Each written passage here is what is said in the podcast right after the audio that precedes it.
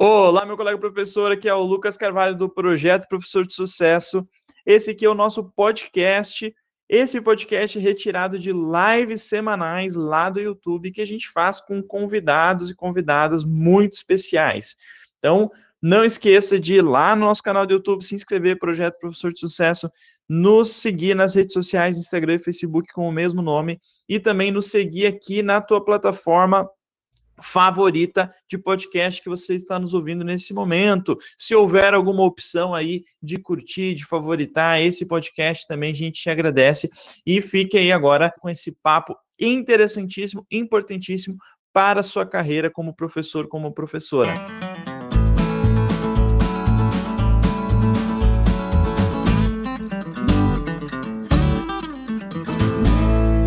Hoje, novamente, deixa eu até tirar aqui o PowerPoint. Deu. Novamente com ele aqui na minha esquerda, direita para vocês, na minha direita, o professor e advogado, mas aqui ele está como um professor igual nós, advogado Lua Braga. Quer se apresentar rapidamente, Lua, para quem é novo aí? Boa tarde, pessoal. Meu nome é Luan, eu sou advogado aqui do projeto Professor de Sucesso. E a gente já vem nessa parceria há algum tempo, né? Sou bacharel pela Unicinos, e na apresentação ali vocês vão ter minha qualificação completa. E hoje a gente vai falar então sobre aspectos aí do direito previdenciário, né, do professor autônomo. Então convido vocês a, a participar. Exatamente, pessoal. Isso é aquela coisa que a gente vai empurrando com a barriga, né, Lô? A gente não se Isso. preocupa, a gente não pensa, né? A gente não pensa que um dia. Até uma coisa que eu vou perguntar que eu não sei até o que esse, essa palavra previdenciário, não sei até onde pega, mas eu vou falar assim num geral, que seria talvez mais seguridade social, assim, né? Uhum. Pensando, a gente não pensa quando pode, a gente pode sofrer um acidente uhum. e acabar uh, uh, uh, precisando de auxílio financeiro. A gente não pensa quando a gente se aposentar, que talvez uhum. seja daqui a 20, 30 anos, mas um dia chega. Então, hoje o Luan vai falar quais são nossos direitos como professores autônomos uh, direitos previdenciários, né? Então, Isso. vou abrir é, aqui o a, a tua colocação é muito pertinente, Lucas. Na realidade, a gente vai começar, inclusive, é, falando sobre o que é o INSS, né? Para a gente uhum. ter uma ideia aí do que, como que funciona esse sistema, né? Porque quando a gente fala aspectos de direito previdenciário, a gente está falando de muita coisa, né? Não estamos falando de poucas coisas. Então, a gente pode começar ali a apresentação e uhum. nós vamos, o primeiro, primeiro ponto que eu quis trabalhar, né, a gente pode ir para o próximo slide, é a, a situação, que, o que é o INSS, né? Deixa eu até colocar um pouquinho aqui para o lado para eu me poder visualizar também. Ai. Uh, bom, então o INSS, na verdade, ele é uma autarquia federal, né? Ele foi criado lá em 1990, no ano de 90, então não faz tanto tempo assim, faz aí pouquinho mais, pouco mais de 30 anos, né? E o INSS ele tem a, a finalidade aí principal de operacionalizar esse reconhecimento de direitos previdenciários é, dos segurados, né? Uh, ela atualmente administra todos os benefícios de, de, previdência pública que a gente tem no país hoje, que não são poucos, né? Mas também não são tantos assim e ela administra essas aposenta as aposentadorias, pensão por morte, auxílio doença, aposentadoria por invalidez, auxílio reclusão, salário maternidade, salário família, entre alguns outros benefícios que nem sempre é do nosso conhecimento, mas que são administrados pelo INSS, né? Uh, a gente pode ir para o próximo slide o INSS, né, ele, ele na verdade, ele tá, a, a ideia de seguridade social, na realidade, né, ela está prevista lá na Constituição Federal, então o INSS é um órgão, uma, uma empresa, por assim dizer, uma autarquia, né, a classificação dela, e ela torna efetivo esse direito que está previsto lá na Constituição, que é o direito à previdência, à saúde e à assistência social. Uh, então, na realidade, o INSS por si, ele engloba mais benefícios do que simplesmente os benefícios previdenciários. Como, por exemplo, é um benefício que é da área de assistência social, ele não é um benefício previdenciário. Eu já vou explicar por que não é um benefício previdenciário, para a gente também entender um pouquinho essa diferença. Por que que, e aí eu citei ali no slide o exemplo que é o benefício de prestação continuada, que às vezes é do nosso conhecimento, às vezes nos chega essa informação, né? Às vezes a gente ouve falar assim, normalmente chama de LOAS, ou chama de BPC, ultimamente tem se chamado mais de BPC do que de LOAS, né? Uh, mas na realidade, LOAS é a lei que instituiu esse benefício. LOAS, na verdade, é Lei Orgânica de Assistência Social. E, e, o BPC é, é, essa sigla, né, que significa Benefício de Prestação Continuada, que é um benefício, porque é só para a gente entender, né, o INSS ele funciona como um seguro. Né, o INSS, eu, então, ao seguro, né, eu só tenho a cobertura securitária quando, quando eu faço pagamentos para esse seguro. É como eu tenho um seguro de um carro, seguro de um imóvel, seguro de vida, né? Eu só tenho essa cobertura, o direito a uma indenização securitária, quando eu tenho faço os pagamentos, né? Que num seguro convencional chama de prêmio. Eu pago o prêmio, então no final, se, eu, se acontecer o evento X lá, eu vou estar segurado por ele. A mesma coisa é o INSS. Eu faço a contribuição previdenciária, eu pago uma contribuição para, para esse órgão chamado INSS, né? Na realidade, a gente chama de contribuição previdenciária, ou a gente paga ela para a previdência social, né? E essa contribuição, ela é, tem por, é por semelhança a esse prêmio que a gente paga no, no, seguro convencional. Então, eu pago para o INSS e aí, se eventualmente acontecer uma das hipóteses ali de benefício, né, um dos, do, se ele acontecer uma hipótese de, de, necessidade de cobertura de um risco determinado, né, aí o INSS vai fazer essa cobertura, que é para os casos ali, ah, eu fui acometido por uma doença, bom, então o INSS tem um benefício específico para essa situação. Normalmente são benefícios que é, são pagos né, em alguma situação que, que foge à normalidade, né? como, por exemplo, a, eclosão de uma doença, que pode ser mais longa ou pode ter uma duração pré-determinada, né? pode se recuperar mais rápido, é uma situação de, de nascimento de, de filho, é uma situação de morte de um membro da família que era responsável pelo sustento daquela família, é uma situação de prisão, é uma situação de é, eu me tornar, me for acometido por alguma doença que me incapacite para o trabalho de forma definitiva, ou é uma situação eu cheguei a atingir uma determinada idade, um determinado tempo de contribuição para o INSS, e aí eu chego na, na, na data aí de, de, me aposentar, tão sonhada aposentadoria, né? Que na realidade no nosso sistema atual está cada vez mais distante, mas isso é um outro tópico, né? Vamos pro, passar para o próximo slide ali, Lucas. É, o próximo slide ele justamente fala isso, né? Uh, e aí eu já, já começo na realidade com uma pergunta, né? Eu sou autônomo. Esse esse termo autônomo na realidade ele já hoje em dia ele caiu um pouco no desuso assim do ponto de vista técnico, né? Mas a gente já vai já vai entender um pouquinho mais por quê. Sou autônomo, então eu automaticamente eu sou segurado do INSS. E aí eu já começo respondendo, não necessariamente. Aí eu faço essa analogia ali no slide, né? Dizendo, olha, o INSS é um seguro, né? Então, para eu ter essa cobertura securitária, eu tenho que ter uma vinculação a esse seguro. E a vinculação ao INSS eu tenho através de um pagamento de uma contribuição previdenciária, né? Eu pago dinheiro e aí eu tenho aí o, essa cobertura, acesso a essa cobertura, né? A diferença é que o INSS, para muitos casos, ele não é um seguro que é opcional. Né? Ele é obrigatório na maioria das situações, na realidade. Né? Para muitos trabalhadores, a gente já vai ver para que tipo de, de trabalhadores ele é obrigatório. E então ele não, não, nesse sentido ele se diferencia bastante no seguro convencional, porque um seguro convencional é opcional, né? Se eu quero ter seguro no meu carro, não quero. Se eu quero ter seguro do meu imóvel, não quero. Se eu quero ter um seguro de vida, ou não quero. É, então ele tem essa diferenciação. Ele é um seguro público, né? Porque ele é uma entidade pública. Ele é funciona, ele funciona é, né, a, a, sua renda vem, né, a, a, os valores que são destinados ao INSS vêm de, de contribuições públicas que estão instituídas como impostos também, né, uh, lá na, na, na, Constituição Federal e depois mais especificamente numa lei que chama, é, é a lei da, Uh, aliás, é a Lei 8.213 de, de 91, e ela estipula aí esses benefícios, ela basicamente regulamenta todos os benefícios aí que estão disponíveis no âmbito do INSS. Mas isso que é importante a gente já ter desde de, de início, né? Eu, por ser autônomo, eu não automaticamente sou segurado do INSS. Eu sou segurado, estou vinculado aos benefícios do INSS quando eu verto contribuições, quando eu pago a minha contribuição previdenciária, aí sim eu passo a ser segurado do INSS. Mas simplesmente pelo fato de ser autônomo, então eu posso já parar e pensar o seguinte: se eu sou autônomo hoje e não pago o INSS, uh, eu automaticamente não sou segurado do INSS. Então, eu não tenho direito, em tese, a nenhum dos benefícios da Previdência Social. eu posso vir a ter direito a benefícios que são de, de cunho assistencial, que são lá, é, por exemplo, o BPC, que eu falei, que eu comentei antes como exemplo, né?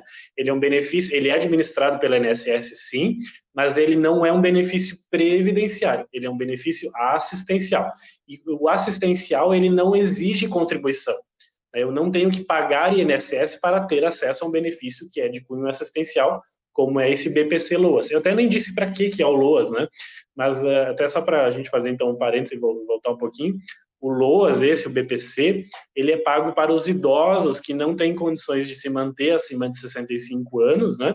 E isso tem que ser feito através de um, processo, de um procedimento administrativo, né? INSS eu tenho que provar essa condição, né? Ou para pessoas que têm algum tipo de deficiência e que, por essa razão, as impedem de trabalhar ou de exercer qualquer tipo de profissão. Então, especificamente para essas pessoas, é que o benefício de prestação continuada ele é pago, porque se presume que a pessoa, quando ela está acima de 65 anos e ela tem uma doença, ela não tem condição de trabalhar. Não tendo condição de trabalhar, ela não consegue contribuir para o INSS. Né? Então, ela é abrangida aí por essa ideia de assistência social e não pelo benefício previdenciário. Todo benefício previdenciário necessita de contribuição, a gente não pode esquecer isso. Né? E a gente depois vai ver também qual é essa, quais são os benefícios previdenciários, né? Mas a gente precisa ter essa dimensão. Eu não tenho acesso a nenhum benefício previdenciário se eu não tiver contribuição. Isso é muito importante. Isso é a base do sistema, na realidade, né? O INSS só funciona para quem tem contribuições, para quem paga essa contribuição previdenciária para o INSS, né? Uh, e aí eu continuo dizendo o seguinte, né? Que em regra, e realmente é a regra geral, né? todo serviço, toda prestação de serviços, né, ela necessita que eu realize contribuição previdenciária, ou seja, quando lá a Constituição, né, uma lei determinada diz que existe um, um pagamento que se chama, uh, que, que, eu tenho que fazer um pagamento de INSS, né, que normalmente é feito através do que a gente chama de GPS, que é a Guia da Previdência Social, esta guia né, ela está instituída por uma lei, esse imposto né, que a gente paga o INSS, ele está previsto em uma lei. E essa lei diz que a base dela, ou seja, quando que eu tenho que pagar o imposto? Cada vez que eu tiver uma prestação de serviços, um trabalho realizado, né, eu tenho que fazer o pagamento, então, desse benefício, que é essa, desse imposto, aliás, que é a contribuição previdenciária, né. Então, é o exemplo, por exemplo, quem trabalha com carteira assinada, né, é, quem estiver assistindo, enfim, já trabalhou alguma vez com carteira assinada, eu tenho toda vez lá no meu contra-cheque, no meu olerite, né, um desconto de um valor específico lá, que vem às vezes nomeado como Previdência Social, ou às vezes INSS, né? Então, esse valor, ele é destinado, ele é retido na fonte, né? O meu empregador, ele já retém isso antes de me pagar qualquer valor, ele retém isso e repassa para o INSS o próprio empregador também, ele realiza um pagamento, né? Quando é, nós estamos numa relação empregatícia, né? Ao mesmo tempo que eu desconto 8% lá do meu do empregado, né? O empregador também paga o restante, porque a contribuição previdenciária não é só os 8%, né? Eu também tenho a parte patronal, que é mais 20% e ainda acrescenta ali uns valores a depender do risco da atividade que a empresa realiza. Então, na realidade, ali eu tenho né, o, o valor que eu recolho, que eu pago para o INSS, vai além daquele que aparece no meu contra-cheque. Mas a gente vai falar também um pouquinho mais sobre isso, só para a gente entender né, como funciona mais ou menos essa sistemática do INSS. É muito complexo, na realidade, né? Eu estou tentando aqui simplificar, assim, só para a gente ter uma ideia de pelo menos como isso funciona, né? Podemos passar isso para o próximo slide, que é esse aí. Então, uh, nós precisamos... Ah, isso aí, esse aí. É preciso entender, então, que nós temos dois tipos de contribuintes, tá? É, eles são o obrigatório e o facultativo. É bem simples, na realidade, de entender a distinção. A maior parte dos contribuintes está dentro do obrigatório. Do facultativo, a gente já vai ver que é bem simples, tanto que não precisa nem muito, é, tá resumindo numa linha ali embaixo. Mas quem, então, quem é esse contribuinte obrigatório, então? Contribuinte obrigatório é todos, são todas aquelas pessoas que exercem algum tipo de atividade remunerada. Ou seja, os empregados de qualquer ramo de, de, de empresas, né, qualquer negócio, uh, os empregados domésticos também, né, antigamente, né, desde dois, em 2015 foi instituída uma lei uh, que regulamentou a profissão de doméstica, né, mas o empregado doméstico ele também precisa, e não é só as empregadas domésticas, a gente tem que também parar um pouquinho de, de, de, de tornar de usar isso sempre no feminino, né? Porque eu tenho os empregados domésticos também, né? E isso independente de, da função que a pessoa faça, né? Às vezes eu tenho um jardineiro, né, tem um motorista, enfim, é, esses profissionais também têm é, que fazer o recolhimento de, de, de contribuição previdenciária. O trabalhador avulso, que é aquele que presta, ele se assemelha, e, talvez ele até seja o que a gente chamaria de autônomo, né? Mas a lei essa traz especificamente o termo trabalhador avulso, e normalmente ele é uma, uma, uma pessoa que presta um serviço dentro de uma empresa, mas não tem vínculo de emprego com aquela empresa, né? É, o segurado especial também tem que contribuir. Quem é o segurado especial? Ele normalmente é aquela pessoa que é da, da parte rural, né? O, o agricultor rural, os seus empregados, essas pessoas que são segurados especiais, os pescadores, é, trabalhador portuário, essas pessoas aí são, são segurados especiais, também tem que verter contribuições ao INSS né, no regime obrigatório, ou seja, é obrigatório fazer a contribuição, e ele traz também o termo contribuinte individual, que é aquela pessoa que presta serviços também, aqui se semelha ao autônomo, né, também presta serviços sem vínculo de emprego, e, e aí também precisa fazer o recolhimento previdenciário, né, precisa fazer o, o recolhimento de INSS. E a segundo, o segundo tipo de contribuinte é o contribuinte facultativo, que são todos aqueles que não se incluem na categoria dos obrigatórios, na realidade, né? Aqueles que não exercem uma atividade remunerada. Então, é alguém que, por exemplo, que hoje não trabalha, por exemplo, que é do lar, e, e escolhe, por, por vontade própria, realizar o pagamento para o INSS para poder um dia se aposentar. Então, essa pessoa é o segurado facultativo, é o, é o contribuinte facultativo. Né? Ele não tem a obrigatoriedade de realizar mês a mês o pagamento da contribuição previdenciária. Se eu quiser pagar por dois meses, parar um ano e voltar a pagar de novo, ou enfim, na frequência que eu quiser. Né? Então, esse é o segurado contribuinte, aliás, contribuinte facultativo. Né? Então, nós temos essas duas espécies. Basicamente, o facultativo é aquele que se exclui, que está fora da linha do obrigatório. Né? Obrigatório é toda aquela pessoa que trabalha, na realidade, né? Ela tem que ela tem que fazer contribuição, tem que fazer essa contribuição para o INSS. É, deve incidir um imposto sobre o trabalho que ela realiza, né? Por quê? Porque esse valor ele é destinado lá para aquele pro órgão chamado INSS e para fazer o custeio de toda a assistência social, saúde e previdência social. Porque sim, a contribuição para o INSS que a gente faz, ela também é utilizada para a saúde né, e não só para pagar benefícios da Previdência Social. E a mesma coisa é, tem outros impostos, na realidade, que estão envolvidos aí, né? O INSS ele não se mantém só por causa da contribuição previdenciária, existem outros impostos que também se destinam né, para isso, mas isso é uma outra conversa, é uma, é uma, uma situação bem mais abrangente. Mas só para a gente entender isso, né, e até, e aqui é uma, uma das críticas né, de quem uh, estuda isso um pouco mais aprofundadamente, né, é que é aquela ideia de que o INSS hoje ele possui um rombo, né, o rombo da Previdência, que a gente ouviu muito falar, especialmente lá em 2019, quando a gente teve a aprovação da PEC aí, que alterou é, a, a, a Constituição Federal, né, e por sua vez alterou muito o funcionamento e o cálculo de muitos benefícios da Previdência Social, né, Uh, e aí o grande argumento era de que a previdência hoje ela trabalha em déficit, né? Ou seja, ela mais paga do que recebe, né?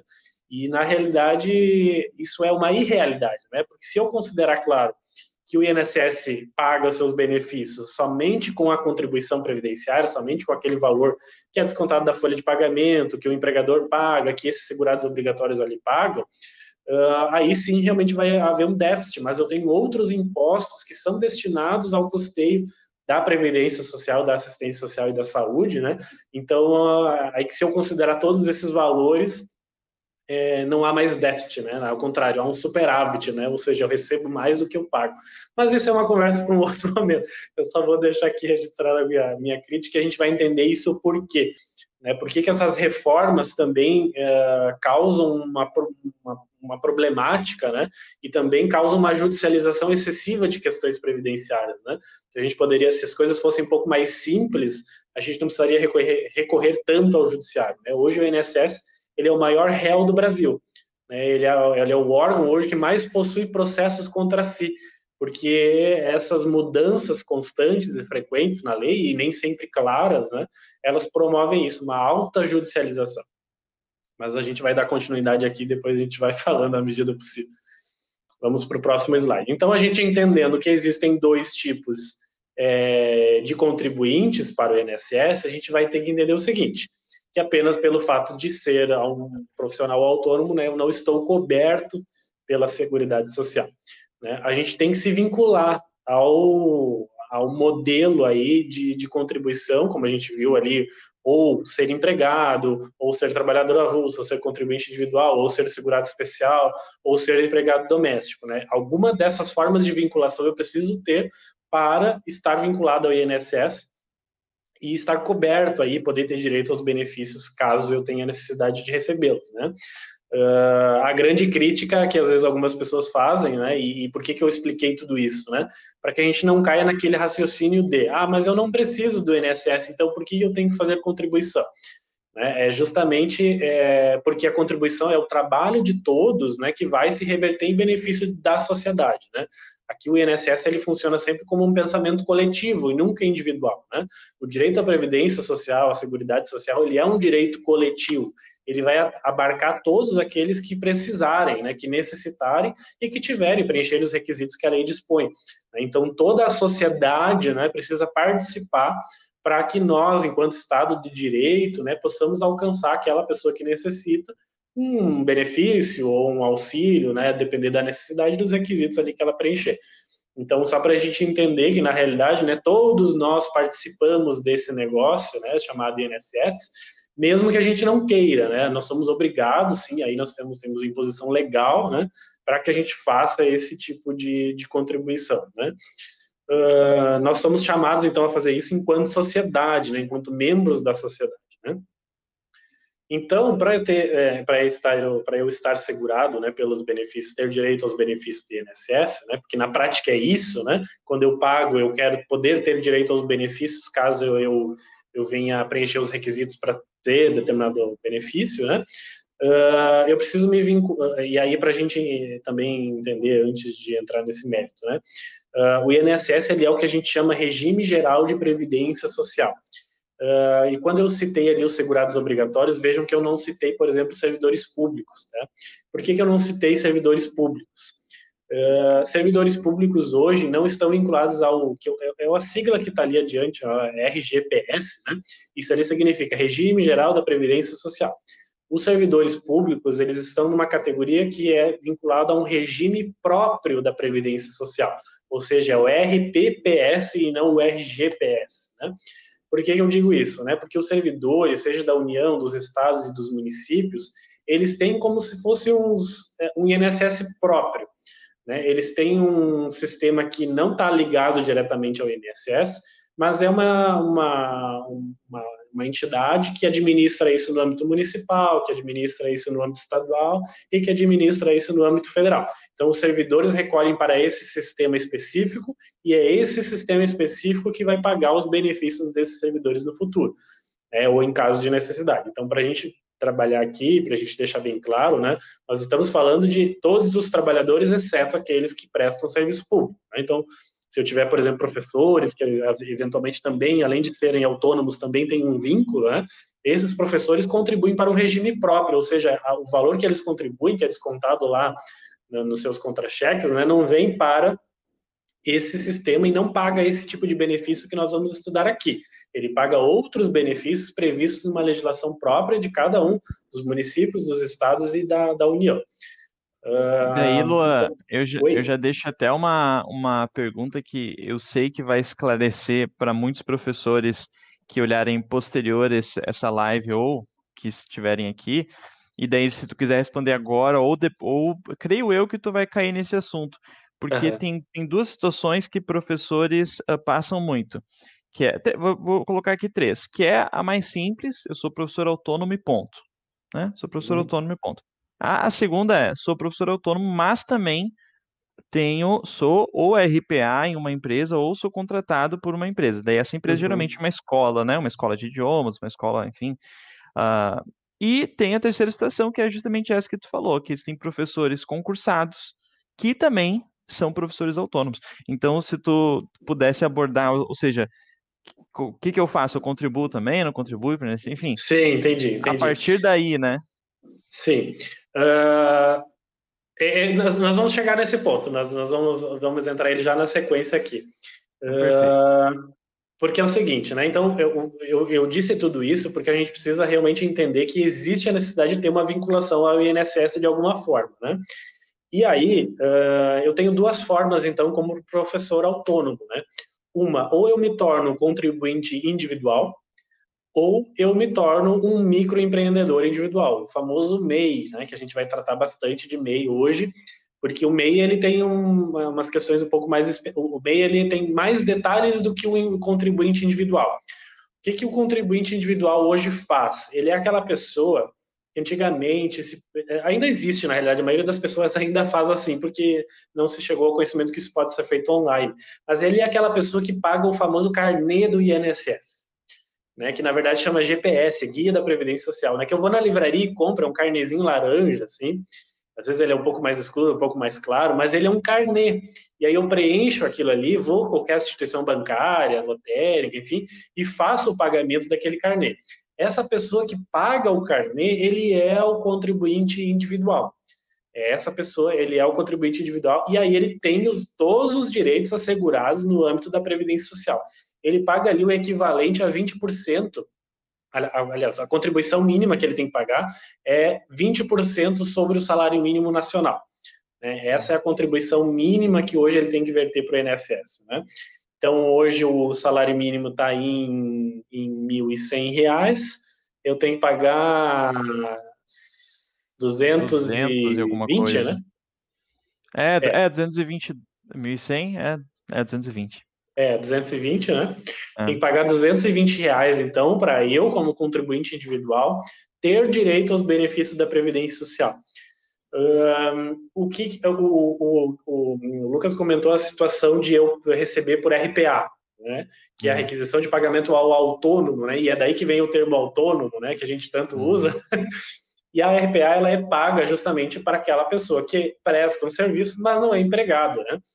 Uh, então ali há uma situação de prestação de serviços, né? Então preenche o requisito ali de ter que pagar INSS e é por isso que eu desconto lá então nessa situação 11% do, do, do benefício. Aliás, até tenho que fazer uma correção.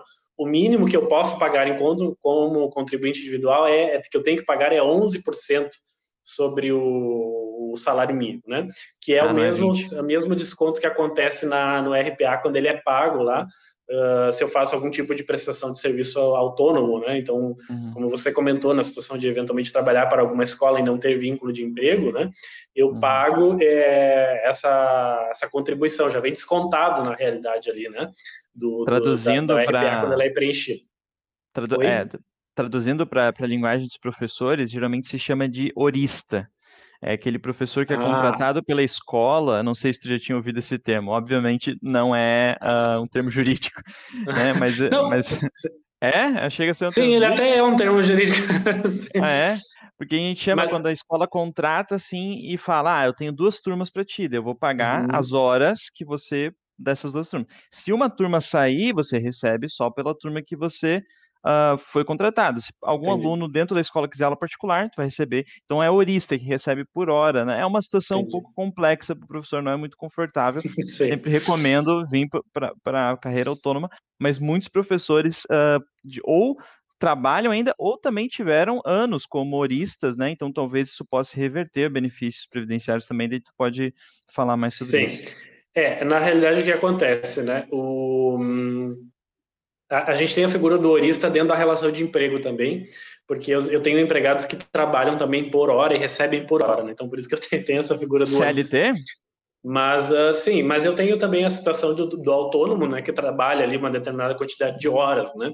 Uh, então, o um professor que, enfim, é contratado por uma aula específica, ou daqui a pouco é contratado para dar uma aula única, né? E aí ele vai receber por hora aula, né? E então aí de fato ele pode vir a receber por RPA e sobre aquele valor que ele vai receber vai ter desconto ali de, de, de previdência social. Uhum. Né? Uh, e aí dessa forma uh, ele também passa, né, a ser vinculado ao, ao, ao INSS e na realidade ele é uma, uma, uma, uma ideia, ele está vinculado àquela ideia de trabalhador avulso. Daí, quando ele recebe por RPA, ele vai se caracterizar como trabalhador avulso, que foi aquele, aquela forma de vinculação que a gente viu lá antes, né? Uh, aí ele não vai ser esse contribuinte individual, porque o contribuinte individual paga de fato por carnê. Né? Uh... E eu posso me tornar uma coisa ou outra? Digamos assim, eu, eu sou 10 anos como humorista, daí eu viro contribuinte individual, contribuo 5 anos, e depois eu viro MEI, ou seja, essa transformação vai me prejudicar? Não? Como é que. Não, não. É, essa, é, até eu, eu, tenho que fazer uma, uma segunda correção, a correção da correção que eu fiz. Né? Eu, realmente, aí eu, aí, eu, aí eu me perdi. Então vamos ignorar o que eu disse e vamos ver o seguinte. A pessoa que trabalha como trabalhador avulso, ali que recebe por RPA, a contribuição é 11% de fato. O uhum. contribuinte individual precisa sim fazer a contribuição lá de 20%, como regra geral, uhum. mas existem algumas hipóteses, a gente não vai entrar porque é bem detalhado, assim, se a gente for ver, é, pega uma guia de, de, previdência social lá atrás, lá tem muitos códigos, assim, tem código de um uhum. recolhimento, né? Cada uhum. código daquele ali eu posso contribuir um percentual diferente. Então, via de regra, né, vamos manter aqui que o contribuinte individual ele precisa recolher 20% sobre o salário mínimo. Por quê? Porque ele é contribuinte individual, é uma outra forma de vinculação diferente lá do trabalhador avulso, né, que recebe, por exemplo, por RPA, e aí tem uma contribuição lá de, de 11%, né? Uhum. Porque na realidade eu faço a contribuição dos 11% e aí tem o restante da contribuição que é paga pelo empregador. Né, que, por uhum. aquela pessoa que na realidade está pagando o valor para o prestador de serviços, né, não, não se chama uhum. empregador nesse caso, mas é quem contratou os serviços né, e vai pagar a RPA, uh, recolhe aquele percentual ali e complementa o percentual do, do, de previdência social, né? É a mesma situação do empregado com carteira assinada, né? O empregado formal ali, que ele desconta 8% e o empregador, né, recolhe o restante lá, os 20%, a título de contribuição patronal. É uma complementação, na realidade, que se faz. Só que um, uma pessoa paga uma parte, a outra pessoa paga a outra. Né? Existem dois polos aí, né? Um, não tem problema nenhum eu migrar ou mesmo verter mais contribuições é, no uh, mesmo período em regimes diferentes, né? Por exemplo, eu sou uh, trabalhador avulso em uma escola, mas pago também o carnê do INSS ou tenho MEI, uhum. ou tenho os três daqui a pouco, né? Uhum. Uh, e a gente vai ver que é, até há uma recomendação de, mesmo eu sendo MEI, eu ser contribuinte individual pagando o carnê do INSS. Né? Mas essa é uma situação que a gente vai analisar adiante bem mais especificamente quando a gente for falar agora do MEI. Uhum. Mas uh, não tem problema eu verter mais de um tipo de contribuição para o INSS. A mesma situação é eu, quando eu sou filiado lá, sou servidor público, né, e também exerço uma atividade autônoma, né, não há problema nenhum, eu posso continuar fazendo essa, uma, uma coisa não vai interferir na outra, né, uhum. porque o que acontece, né, para que o INSS considere uma contribuição, ela tem que atingir um valor mínimo, e o valor mínimo vai variar dependendo de quem eu sou, né? Que tipo de contribuinte eu sou, se eu sou empregado, trabalhador avulso, contribuinte individual ou se eu sou o MEI. Por exemplo, o MEI hoje ele paga 5% sobre o salário mínimo. Né, bem menos do bem que menos. o empregado formal, por exemplo. Né? Na verdade, hoje o empregado formal, a contribuição mínima está 7,5%, né? É uma, existe uma progressão diferente aí. Mas, uh, via de regra, ela sempre foi os, 8, os mesmos é, 8%. Né?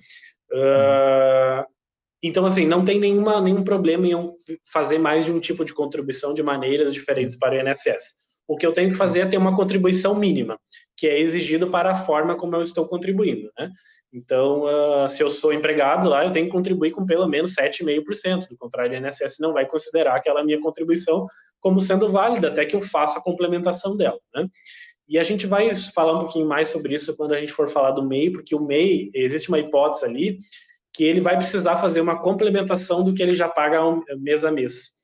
E eu acho que talvez, me corrija, Lucas, mas talvez a gente tenha mais professores que são MEI. A maioria, será que a gente poderia dizer que a maioria é MEI hoje?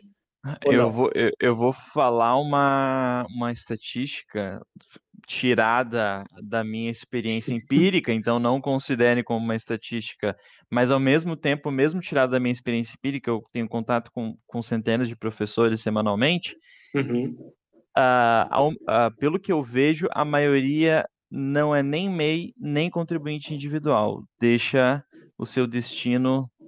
Ah, entendi, entendi. Que é, de, deixa as coisas acontecerem. Isso é uma coisa, pessoal. Se você quer ter uma carreira, se você quer tem que prestar atenção nessa aula e a partir dessa aula tomar uma decisão. Ou você meio, enfim, a Lua vai, vai dizer aí a, a, a o, o correto, mas é muito, isso aqui é muito importante, né, Luan, me corrija se eu estiver errado, é muito importante ter algum tipo de contribuição, inclusive pelo, pelo slide anterior, né, seria até lei, é, o slide é obrigatório, né?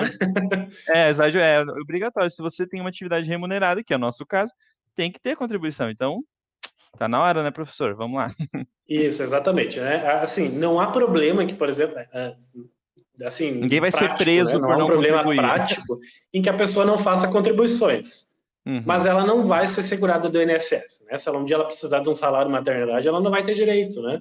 Se ela precisar de um auxílio-doença, ela não vai ter direito. Ela não vai conseguir se aposentar pelo regime da Previdência Social, o regime do INSS, esse também, ela também não vai conseguir se aposentar. Né? Uhum. Então, se eu tenho isso por objetivo, né, e eu quero estar segurado, né, e o nome de quem se vincula ao INSS é esse mesmo, é segurado, né, Uh, se eu quero estar segurado, então eu preciso verter contribuições. Se hoje eu não faço nenhum tipo de contribuição para o INSS, aí de fato eu não posso né, um dia querer receber um benefício desses, porque eu não vou ter direito, né? Porque aí só participa, só tem direito a esses benefícios quem participa do sistema, quem participa contribuindo do sistema, né? Uhum. Para ter direito a um, a um benefício previdenciário. Sim, Oi? se me permite, Sim. pensando uma só para estruturar, assim, acho que os tópicos mais importantes. Primeiro, tem que contribuir. Se uhum. o teu uhum. dinheiro não está saindo todo mês ali indo para algum lugar lá do INSS, tem alguma coisa errada. Tem, em algum, tu tem que se, se, se enquadrar em algum uh, esquema aí do INSS. Tem, daí você recomendou dois, né? Ou contribuinte individual, que é aquele carnê de 20%, Isso. ou no mínimo 20% do salário mínimo, pode ser mais, mas daí depois tu vai correr mais sobre isso, mas ou seja, no mínimo 220 reais por mês. É um valor que para o professor autônomo hoje é um aluno, né? Ou meio aluno, dependendo de quanto tu cobra. Então é alguma coisa que pesa para um professor que tem 10 alunos, por exemplo, um aluno é um décimo da sua renda, né? O ideal é ter mais alunos, é claro, mas não é a realidade de muitos professores. Então, talvez pese um pouco mais. O microempreendedor individual, o MEI, né, o, o, o uh, né, mais conhecido como MEI, ele é, seria 5% do salário, o que hoje dá Isso. 60 e poucos reais, né? 61, alguma coisa assim. Eu não lembro agora quanto tá dá o MEI. 55, 55. 55? É que o MEI, a gente vai falar também sobre o MEI, porque o MEI tem, além dos 5%, ele tem um acréscimo. Mas a gente vai falar ah, disso. que, é, que, é o do, no final do ano, né? Mas enfim, depois daí o. o enfim, é, tu discorre mais sobre isso. Mas uh, então, uh, professor, se enquadre né, idealmente em um desses dois. E não tem problema, que foi o caso da pergunta do Tiago que você já respondeu, que ele perguntou, né? Eu estou numa, numa dessas uh, situações, que é a situação de trabalhar como humorista e ter um RPA, ser, ser RPA como humorista. Uh, e daí eu faço Peraí, isto, se estou em mais. Ah, sim, faz reconhecimento em todos? Então a resposta é sim, Tiago. Sim. Além de estar tá trabalhando na escola, não importa se é público ou privada, não importa se é horista, se ele tem enfim, daí tu me corrija se estiver errado, Lua, você pode eh, escolher contribuinte individual ou MEI e fazer esse recolhimento. Tem alguma restrição sobre quanto a ser MEI e ser funcionário público? Se não me engano, tem, né? Alguma coisa assim. Tem uma restrição, é, tem, tem uma série de restrições. Eu vou te dizer que eu não entrei nesse assunto agora, eu não me recordo sobre ser servidor e ser MEI. É, até porque a nossa próxima aula, pessoal, mês que vem vai ser sobre vai MEI. Vai ser sobre então, MEI, isso. Daí eu vou dar, porque, pô, eu uh, convivendo com, com o Luan e tendo uma irmã também que é advogada e outros membros da família que são advogados, tu começa a perceber que é um universo, não sei como é que vocês devia ser umas cinco faculdades diferentes, e não só uma, né? de tanta coisa. Então eu peguei o, o Luan meio desprevenido com essa pergunta muito específica. Mas então, quando, quando a gente fala de microempreendedor individual, ele traz essa, essa dúvida, enfim, Isso. ou vocês podem pesquisar, acredito que com o Google vocês consigam aí já resolver essa questão. Isso. A questão é, até... se enquadrem em Isso. uma, da, desculpa, Luan, se enquadrem em uma das duas, professor, dos, não é olhar a sala, não, agora eu aprendi, deu, tchau. Apliquem. Aquilo que eu falo, tudo, tudo no professor de sucesso é aplicar as técnicas. Isso aqui é uma Sim. técnica, digamos assim. É uma técnica Sim. aí de você ter uma, uma vida mais segura. Ah, o NSS é ruim, é quebrado, enfim, se você uh, segue nessa linha aí que o Luan já, já desmentiu aqui, ah, ele vai me dar pouco, é injusto, é muito mas de qualquer jeito a contribuição é muito pequena pelo mesmo que seja pouco que ele vai te dar, lá eu vou me aposentar, vou me aposentar, sei lá, eu acho muito injusto me aposentar só com dois mil reais por mês lá no futuro. Mas, ok, constrói então, investe na bolsa de valores, investe em, em a, a, a, previdência privada, e faz os teus investimentos, constrói o teu, o teu futuro por si só, perfeito, acho maravilhoso, mas, por que não também ter né, é um, é um dinheiro, uma, segura, é um, uma segurança a mais que você vai ter aí, inclusive que é obrigatória, como o Lua disse. Isso, então, exatamente. Recomendo, eu já fiz meu parente, Lua, mil pernantes. é, a gente não pode esquecer dessa questão da obrigatoriedade, né? Claro que a, a, a gente não tem como, o sistema, ele não, e o sistema, de como um todo, né, ele não tem como fazer essa fiscalização que ele teria que fiscalizar cada brasileiro, né? E isso não tem como acontecer, né? É, nós estamos muitos, né, para que exista uma estrutura capaz de fiscalizar, né? Mas sim, a contribuição ela tem por base a sua obrigatoriedade, né? Quando a gente se enquadra numa daquelas é, opções ali como segurado obrigatório, como contribuinte obrigatório, né? Então, quando eu não sou facultativo, eu tenho que fazer a contribuição se eu presto algum tipo de atividade remunerada, né? O, a situação, é o que eu ia recomendar para quando assim, quando eu tenho uma situação em que eu tenho mais um tipo de contribuição, uh, é o seguinte, que talvez a gente precise analisar exatamente para ver se a pessoa hoje, da forma como ela contribui, ela chega ao patamar mínimo que o INSS exige de contribuição, que tem que ser aí pelo menos os 20% de, sobre o salário mínimo, né? Porque do contrário, o INSS não vai reconhecer essa contribuição para que eu tenha acesso aos seus benefícios. É, além de eu contribuir para o INSS, existe um valor mínimo né, que eu preciso fazer a contribuição. Então, se eu não faço a contribuição para o INSS, ou se eu faço ela abaixo do mínimo, né, uh, o INSS não vai reconhecer essa contribuição e, portanto, eu não serei segurado do INSS também. Então, é uma situação que às vezes a gente precisa ter um pouquinho de atenção. Então, se eu sou professor que trabalha assim só por horas e é uma coisinha assim, como a gente diz, meio pingado, né? Um pouco em um lugar, um pouco em outro, né? E eu tenho dúvidas se isso ali está chegando ao mínimo, daqui a pouco a gente precisaria então buscar uma consultoria um pouquinho especializada só para dar uma só para analisar realmente a situação atual e verificar se eu posso ou não vir a enfrentar algum problema no futuro. Porque enquanto a gente não precisa, está tudo certo, né? Mas chegou o momento de precisar de um auxílio doença, por exemplo, né? E aí é que eu vou descobrir que a coisa, tudo que eu paguei, eu não paguei o suficiente, né? Hum. Então, daqui a pouco a gente precisa olhar para esses casos quando eu tenho muitas formas de contribuir diferentes, né? Se eu estou contribuindo adequadamente ou não. Exceção é o MEI, tá? A gente vai ver ele mais detalhadamente agora sobre no, aspecto previdenciário do MEI, e não é por isso que eu não trouxe, não abordei realmente a, a questão dos requisitos legais aí, enfim, dessas outras relações que o MEI pode ter, mas eu trouxe realmente a questão previdenciária do MEI porque o MEI tem um detalhe, né? Mas via de regra, né, o MEI ele já contribui o suficiente para ter acesso à grande maioria dos benefícios da previdência social.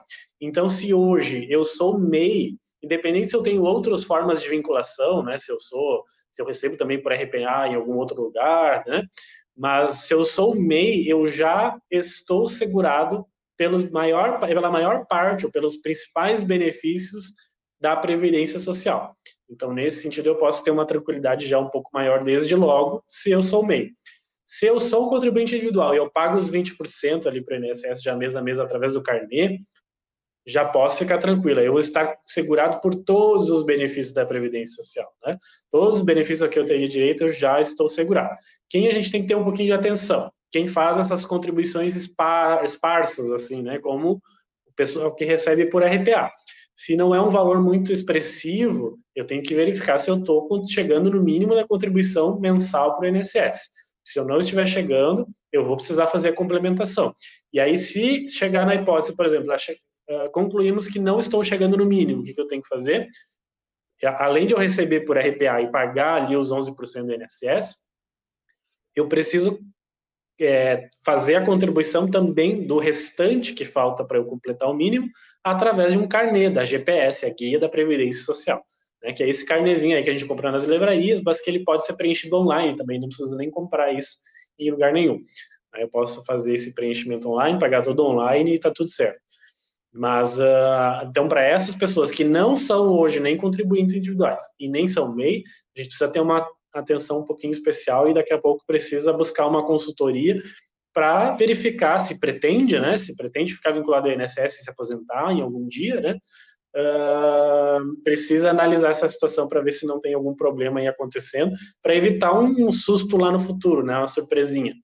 Né? Então uhum. é preciso a gente ter um, um pouquinho de atenção, uhum. porque às vezes assim, é, é, isso que eu estou dizendo aqui são regras gerais, né? São casos gerais. A gente não está analisando nenhuma situação muito em específico, né?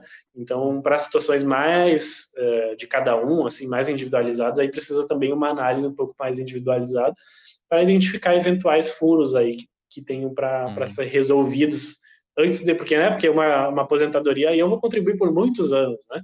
E se daqui a pouco eu não estou chegando no mínimo eu não vou conseguir me aposentar. Então é um problema aí que a gente já pode tentar evitar. Mas aí de novo né? Se eu já sou hoje contribuinte individual eu pago os 20% no carnê do INSS ou se eu sou MEI eu já posso ficar mais tranquilo. O MEI com uma exceção que a gente vai ver adiante.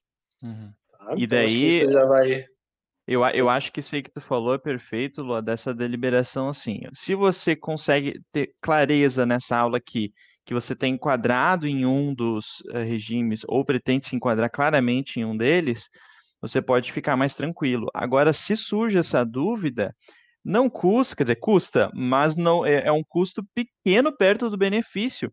Você Isso. entrar em contato para procurar uma consultoria, às vezes uma horinha conversando com o um advogado ali, já resolve as tuas dúvidas, já tira as tuas dúvidas. E daí, Lu, eu posso uh, te recomendar para esse trabalho também ou foge da tua área, eu não sei. Pode, pode também. A gente faz uma análise mais específica sobre isso. Inclusive, tá, então lá no final. Quis... Oi? Isso, tem um contato no final, uhum. isso, Perfeito. com certeza. O que eu ia dizer também, para quem tiver na dúvida, assim, para ver quanto de valor que está recolhendo mês a mês para o INSS, tá? Uh, hoje o INSS disponibiliza uma ferramenta que ela é online, que chama Meu INSS, né? É, o site é meuinss.gov.br. Eu não coloquei ele nos slides, até eu nem não, não me recordei assim de, de, de colocar ali, mas vai ficar gravado o ebeuinss.gov.br, eu faço o meu cadastro ali. Quem já tem assim cadastro na carteira de trabalho digital, na no Detran, normalmente os Detrans estaduais estão exigindo agora também esse cadastro. Quem já tem cadastro Detran estadual online, né? Quem tem certificado digital, quem tem uh, C, é, carteira de trabalho digital, e eu acho que deve ter outra, outros sistemas que estão usando o gov.br, é o cadastro do gov.br. Quem consegue acessar, quem tem cadastro, uh, pode acessar o site meu, meu nss.gov.br e acessar ali dentro. Vai abrir uma série de opções, é onde eu posso fazer pedidos de benefício para o INSS, né? E lá dentro vai ter um lugarzinho chamado CNIS, é C-I-N-I-S, C, olha, C-N-I-S, né? CNIS, que é, é um relatório que mostra todas as minhas contribuições. Então, tudo que eu contribuí, tudo que eu paguei para o INSS vai estar ali. Então, se eu quiser, vai estar o valor sobre o qual eu estou pagando. Então, se eu estiver pagando sobre o INSS, vai ter lá a contribuição, sempre vai ter o salário de contribuição lá, R$ 1.100. R$ 1.100, que hoje é o, é o, salário mínimo, né? Então, é, tem um N, um I a mais ali, Lucas. Depois do C não tem aquele I. Eu acho que eu falei na primeira vez, mas não tem. É CNIS, isso. CNIS, certo. Uh, e ali vai ter todas as contribuições. Então, se alguém tiver curiosidade, né? Entra ali, no, no faz, faz o acesso no meu INSS, Uh, e depois entra nessa opção do PIS ali, que, que vai ter todas as contribuições.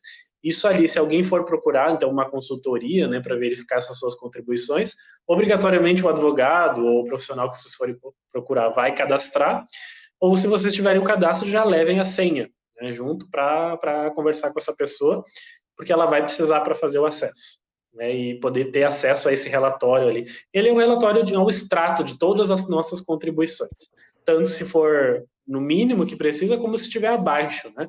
Essa contribuição também vai estar informada ali. Perfeito. Certo, então a gente vai dar continuidade para o próximo slide, e aí a gente vai entrar no caso MEI. né? O MEI, que é o microempreendedor individual, e a gente pode chamar ele de MEI porque esse é o nome dele mesmo, ele é para ser uh, uma situação, ele é para formalizar um empresário de uma forma bem mais simples do que as outras formas existentes, né? e ele tem essa. A gente não vai entrar nas características de, de quem é MEI e quem não é, porque hoje não é o, o objeto né, disso. mas uh, a gente vai falar nas aulas seguintes também sobre MEI, porque também é um assunto bastante abrangente, aí também tem muitos detalhes, mas hoje é do ponto de vista previdenciário realmente, né? O MEI, então, como é que ele participa, como é que ele recolhe para o INSS? Através daquela guia que gera lá no portal do empreendedor mês a mês, né? essa guia, ela chama DAS, né? que é o Documento de Arrecadação do Simples Nacional.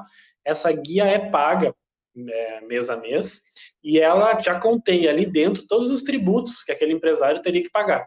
Né? E um deles é o INSS. Uh, a diferença, tem uma diferença de valor ali, por isso que ela não é simplesmente 5%, né? Para os casos de, se eu não estou enganado, de prestação de serviços, é 1% título de SSQN, e se, se, se, é comércio, né? Se o micro, micro, micro, se o MEI é comércio, né? Da área de comércio, ele vai pagar 2%, se eu não estou enganado, a mais, porque é a título de ICMS daí, né? Que é um imposto que realmente só o comércio paga e a prestação de serviços não paga. Mas, uh, basicamente, ele tem por base, ele vai ser sempre minimamente os 5% sobre o valor do salário mínimo, que hoje é R$ reais. Então, a depender do tipo, né, se é professor, é prestação de serviços, vai ter sempre um acréscimo de 1% ali de ICMS. Mas a contribuição para o INSS é os 5% mesmo. Né? Então, nessa forma de contribuição, através do MEI, que paga essa guia, que é o DAS, né, eu tenho acesso à maior parte dos benefícios da Previdência Social, exceto, e aí é o que a gente vai tratar depois, uh, as novas modalidades de aposentadoria, que foram previstas especialmente depois aí da, das últimas alterações na, na, na reforma da Previdência lá em 2019, né?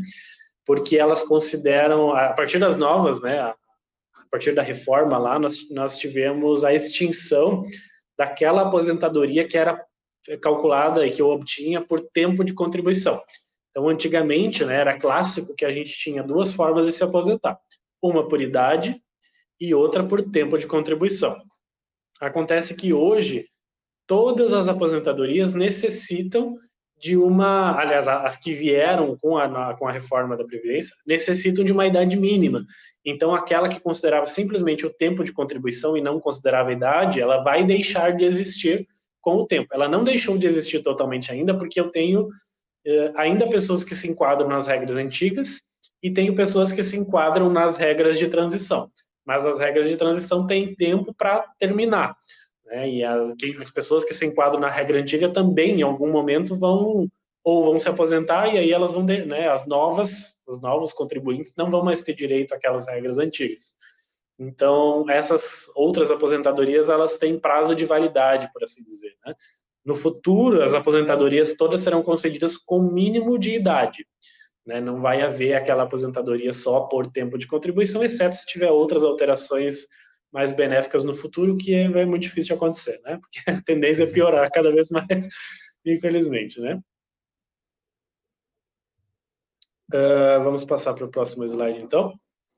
Então, para aqueles que contribuem como MEI hoje e têm aí como objetivo se aposentar no futuro, né? Uh, há necessidade de se fazer uma complementação do valor que é pago ao INSS através da guia da Previdência Social, aquela guia que eu posso fazer na internet ou comprar na livraria, né?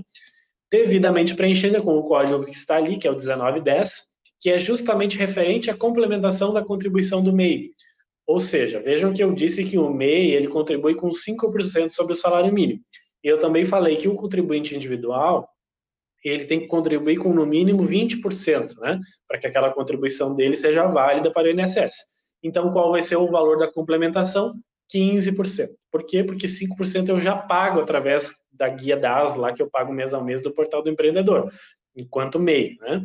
Uh, a gente vai ter uma diferença, eu vou mostrar ali quais são os benefícios que a gente tem acesso, mas para o futuro, justamente como eu estava dizendo, para essas novas aposentadorias, uh, eu vou precisar ter essa complementação, porque do contrário, eu não consigo hoje me aposentar por tempo de contribuição, uh, utilizando todo o tempo de contribuição, fazendo simplesmente a contribuição através do MEI.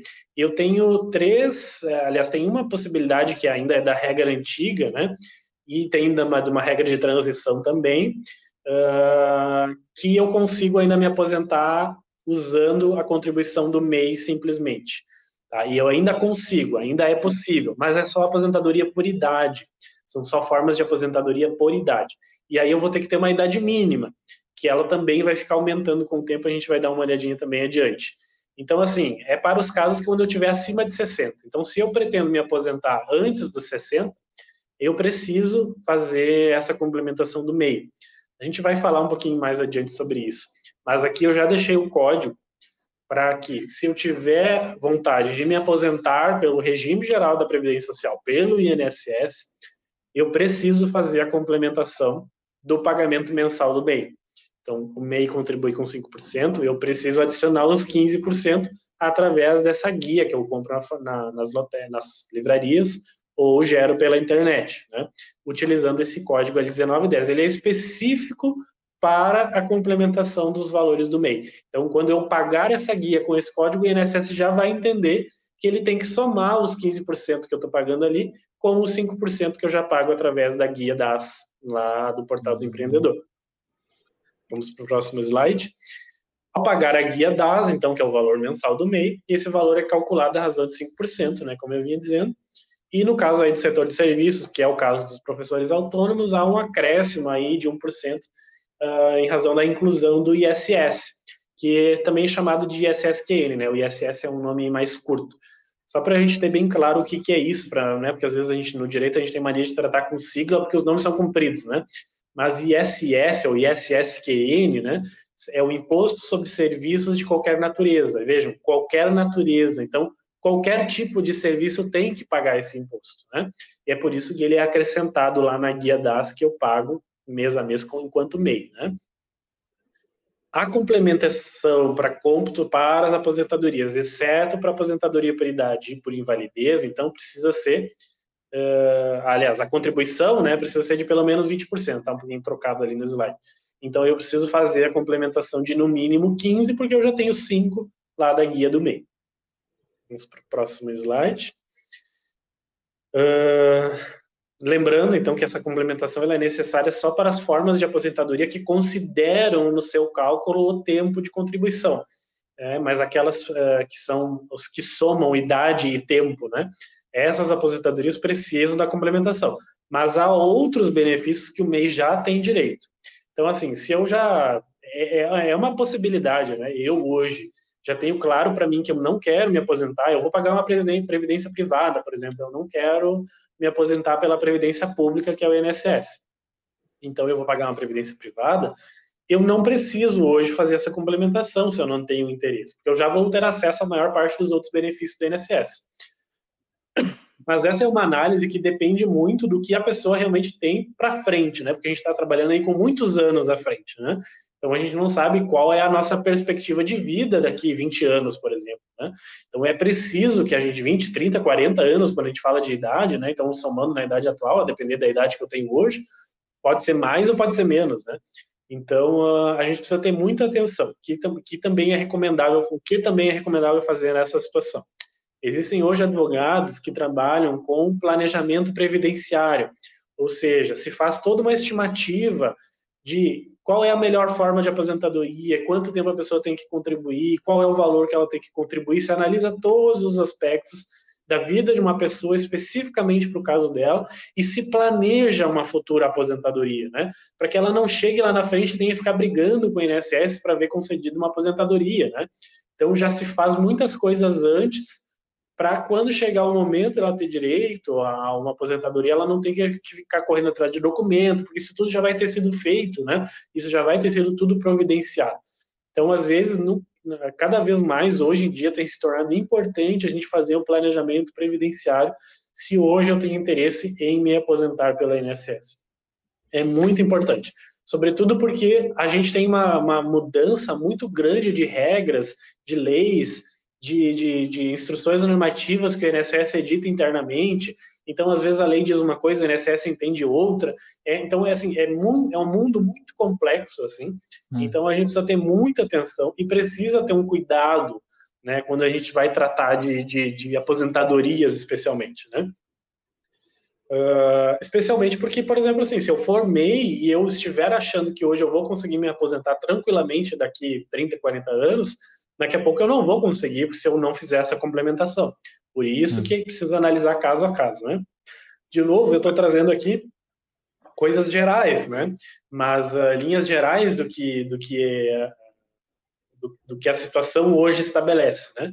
Mas para cada caso a gente precisa analisar individualmente. Infelizmente a gente não consegue ter um parâmetro geral, assim, um aconselhamento, um aconselhamento geral para as aposentadorias de todas as pessoas, porque de fato uns são servidores públicos, outros são MEI, outros são contribuinte individual, outros só têm o RPA, então outros nem contribuem, então querem voltar a contribuir, outros contribuíram anos atrás, depois pararam e agora querem voltar, né? Outros estão contribuindo e não sabem se tem que continuar. Então assim, é uma situação muito abrangente, né? Muito detalhe que precisa ser analisado. Então, por isso, né, se você hoje se preocupa com uma aposentadoria futura, precisa buscar um profissional para fazer essa análise, né, e fazer esse planejamento previdenciário. É quase que um investimento isso, né? Claro, não é, não é, não é, não acontece isso gratuitamente, né? Porque é um advogado e há um, é, é realmente muito trabalhoso essa, essa área de planejamento previdenciário, que você tem que, inclusive, fazer previsões do futuro, assim, algumas previsões, né? Então trabalha é. até com outras, outra uma área até meio mística, assim, na realidade. Mas uh, ela é essencialmente importante para que a pessoa não seja pega desprevenida no futuro, né? É para a uhum. gente diminuir o risco futuro, né? E tentar tornar as coisas um pouco mais estáveis, assim, né? Para que a pessoa possa chegar numa futura aposentadoria, né? É, de fato, né, quando, quando eu convidei o, o Luan para essa aula, a, a gente cria umas expectativas irreais, né? a gente pensa, não, depois dessa aula a pessoa vai sair e vai pensar, nossa, eu tenho direito a isso, isso, isso, isso, isso. Não, agora a pessoa sai e pensa, olha, eu tenho que procurar esse conhecimento, o que, que eu tenho direito, ou, ou eu tenho que fazer coisas para eu ter esse direito. Então a gente viu que precisamos contribuir para ter esses direitos, e que se você, daí tu me conhece se eu estiver errado, se tu contribuir com o MEI você não tem direito àquela aposentadoria que a gente está acostumado como sinônimo de aposentadoria, que é quando uhum. se aposenta por idade, né? Ou seja, tu vai ter que trabalhar pro resto da vida ou arranjar outras fontes de renda depois que você quiser parar de trabalhar um dia na vida. Só que tu é segurado por doença, gravidez e outras coisas, certo? No caso Isso. do NEM. E daí, se tu quer ter tanto doenças, gravidez e outras coisas, e também por idade, tu ainda tem que fazer essa, essa complementaridade. Eu não tinha a mínima ideia. Repara, tem uma irmã, uma tia, não tô botando culpa nelas, obviamente, uma irmã, duas tias que são, e eu não tinha ideia. Então, mesmo quando está perto da informação, né, a gente não pensa, a gente não para para pensar. Eu também sou um cara muito jovem, acabei de passar dos meus 18 anos. Então, tu pensa, não, não vou morrer nunca, não vou envelhecer nunca, não vou ficar doente nunca, não vou quebrar uma perna nunca.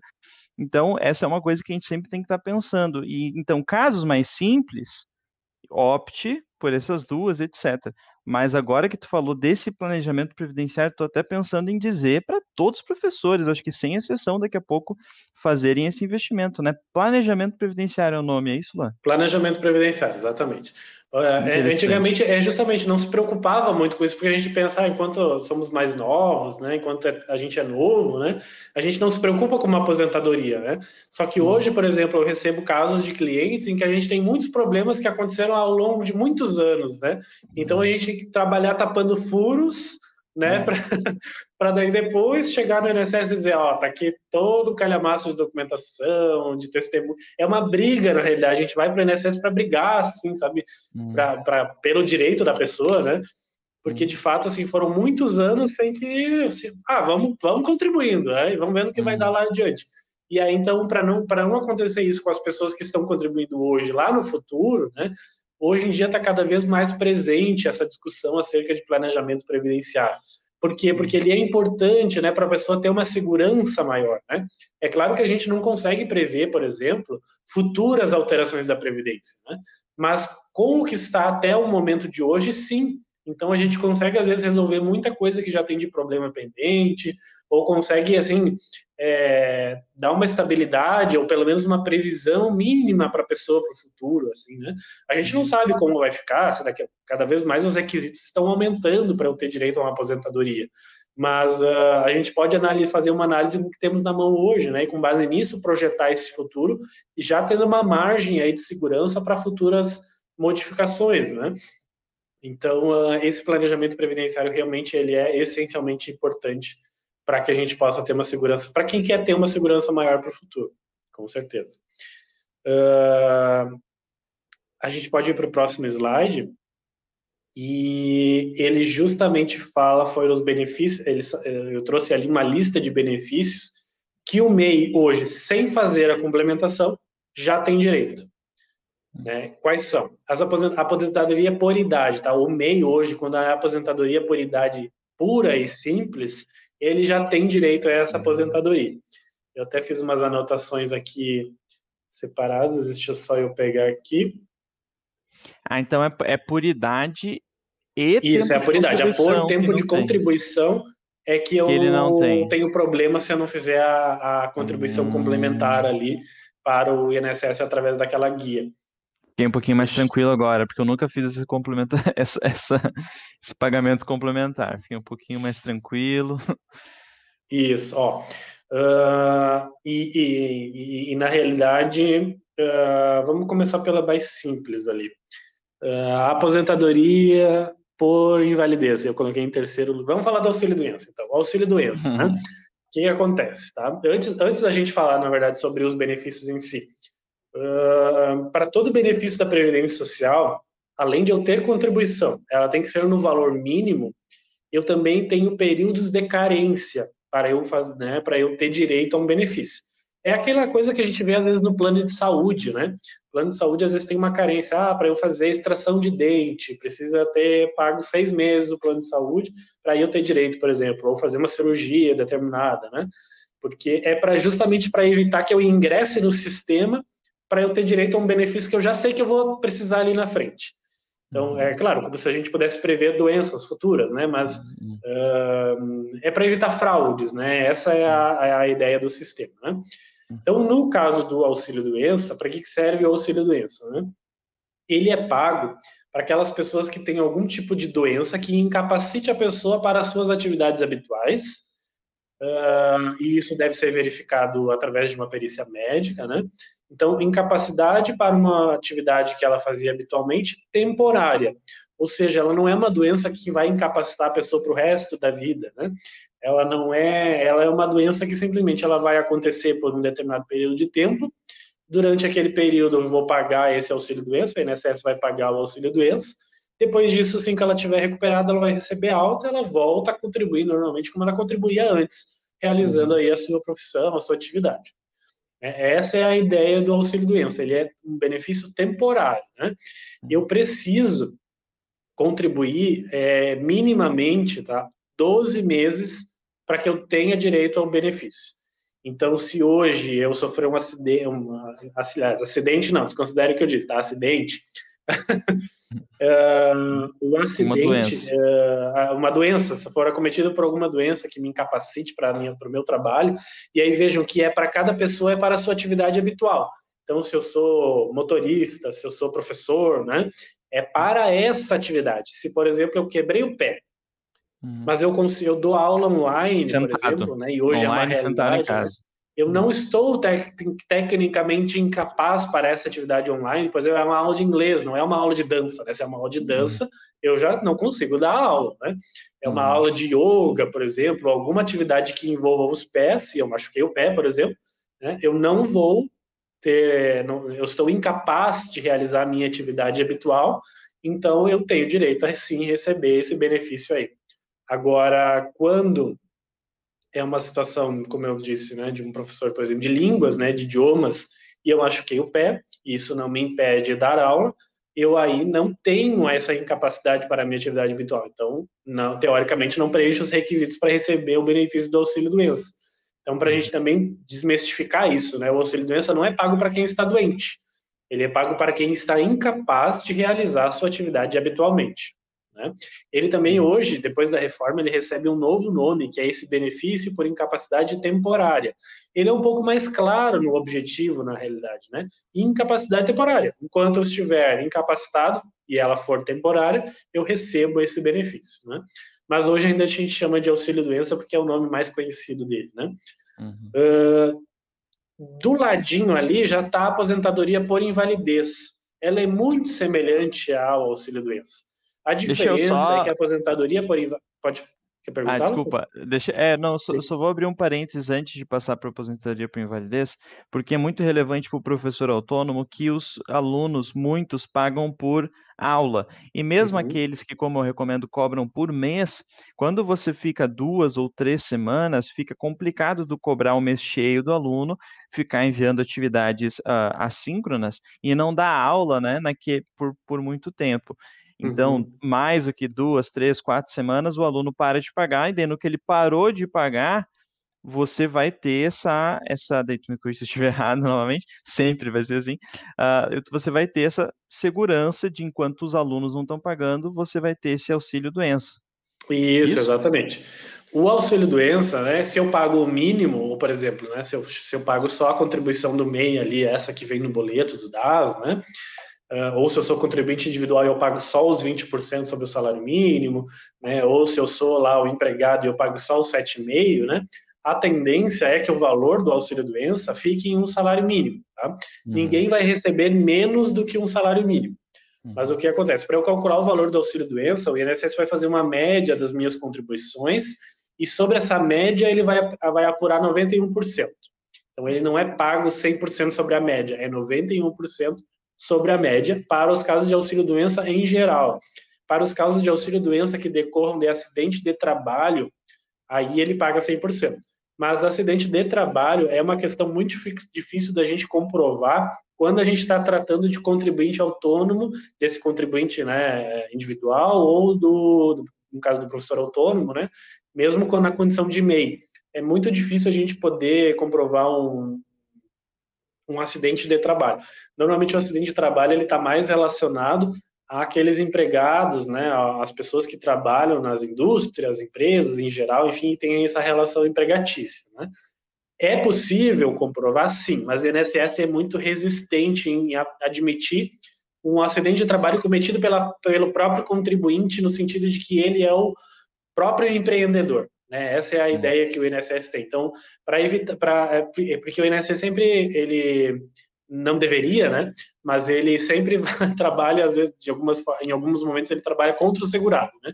Então ele uhum. pensa que aquele pessoa que é MEI, por exemplo, né? Ele é, ele sabe como ele faz a própria atividade.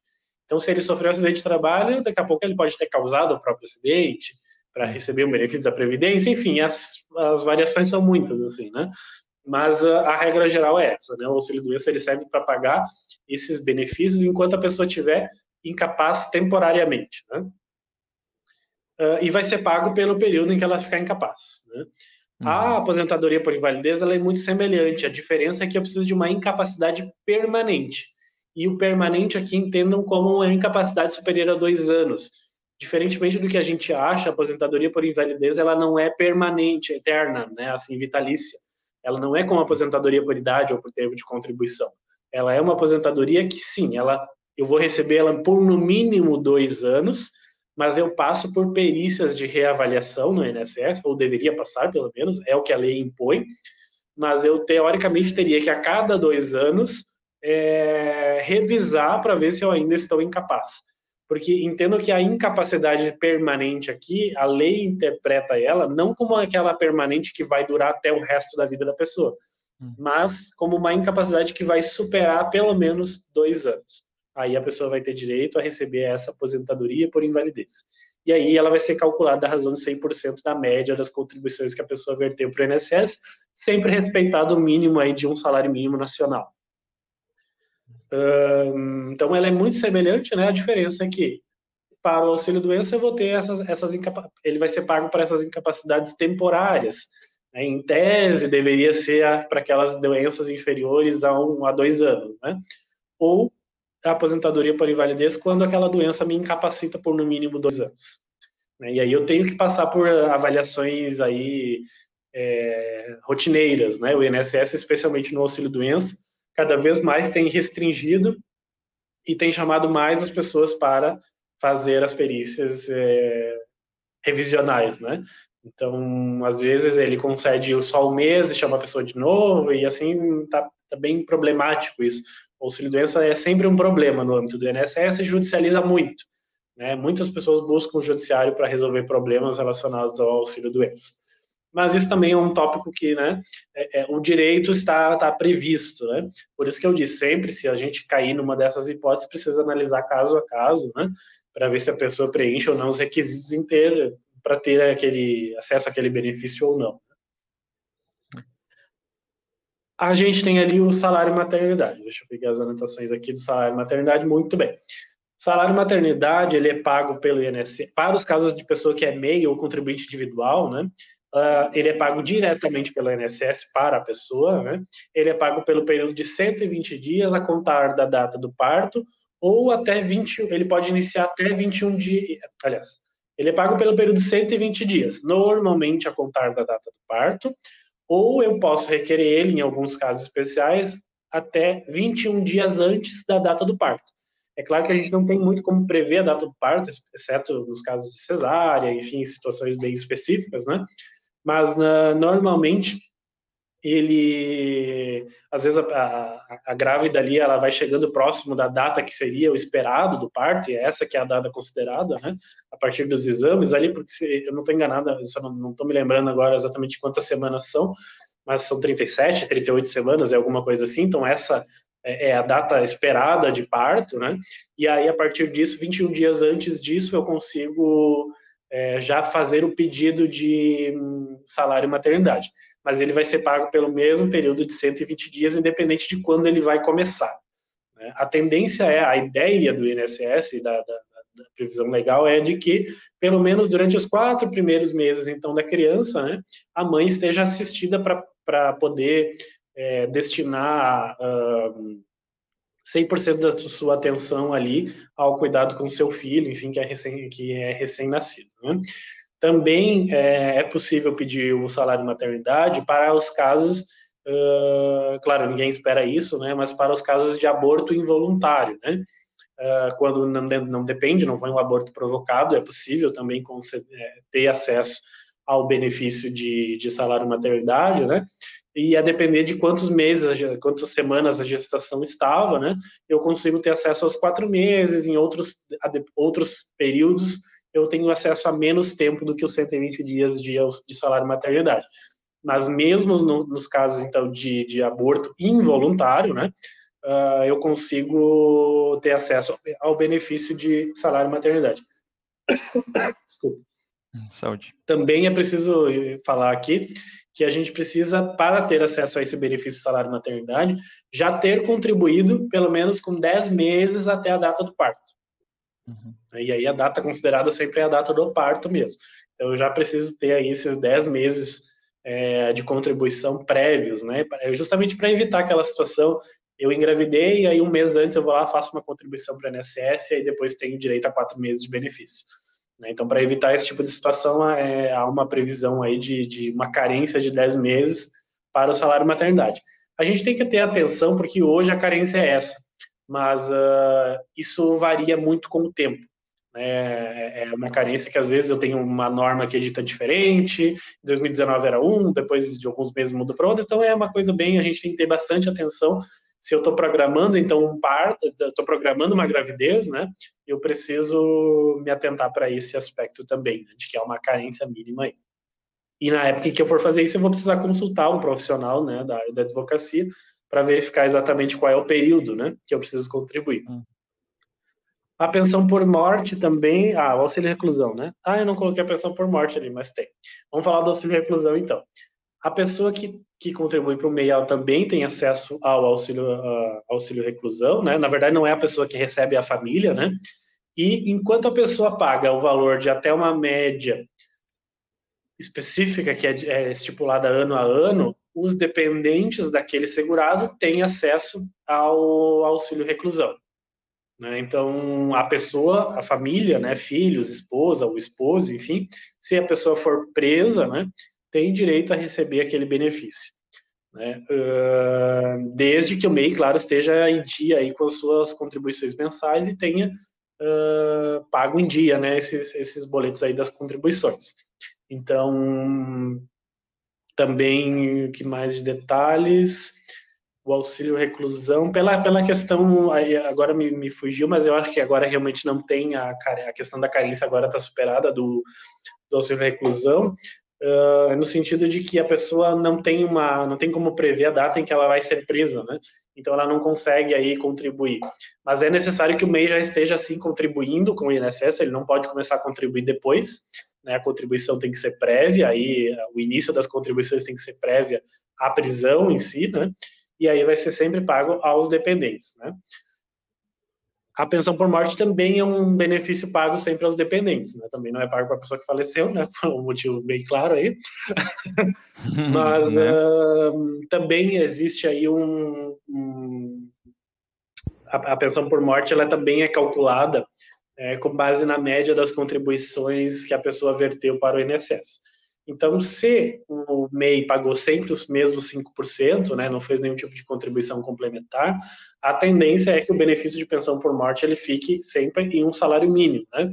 E o salário mínimo e um, o salário da pensão por morte, ele vai ser dividido entre os dependentes. Então, não há aí um, não é um salário mínimo para cada dependente, né, mas é um salário mínimo dividido entre o número de dependentes. A mesma coisa é o auxílio reclusão.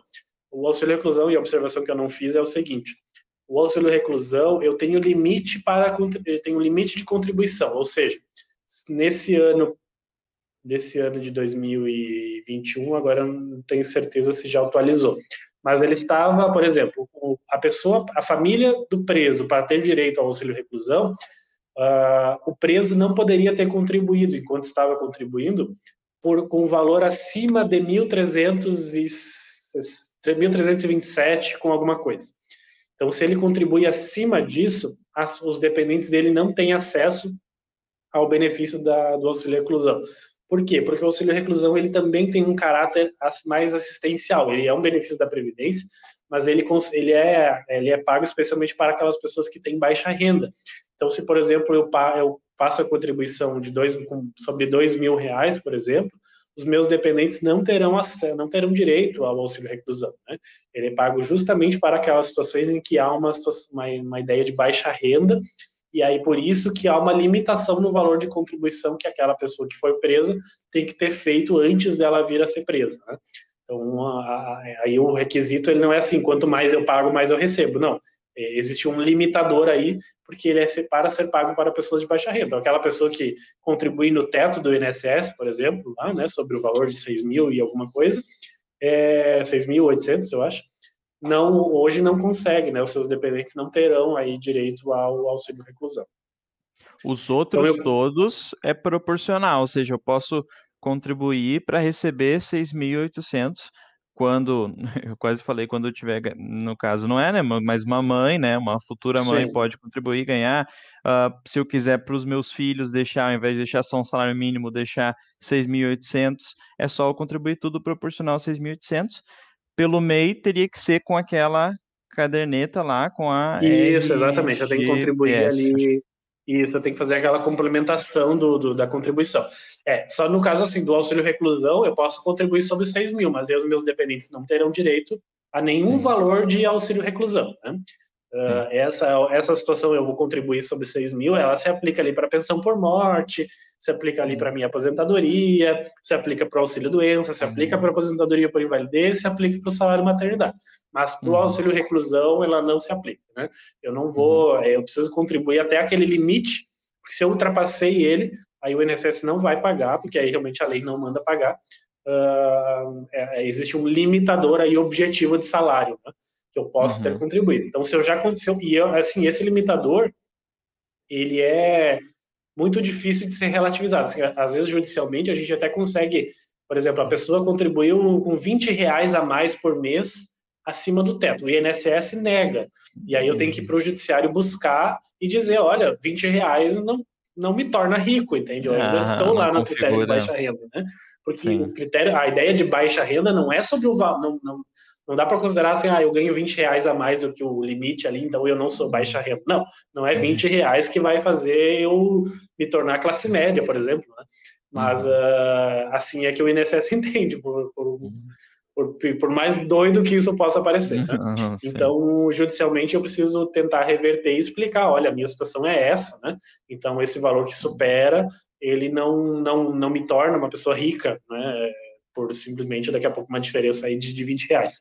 Eu uhum. até tenho um processo atualmente que nós estamos discutindo aí uma diferença de aproximadamente 600, 67 reais, uhum. né, que superou esse valor da média. E uhum. também no judiciário é uma situação é bem difícil, porque, por exemplo, eu já tive um juiz que disse que 67 reais a pessoa não é mais, não faz mais parte dessa ideia de baixa renda, né? Uhum. E aí eu estou tentando demonstrar que 67 reais não compra, não chega a um, dá, dá menos de 10% aí do que hoje está uma cesta básica em Porto Alegre, por exemplo, né? Sim. Mas isso é uma, é uma discussão. Então, para a gente evitar esse tipo de discussão, né, a gente precisa uhum. ter isso bem claro em mente, né?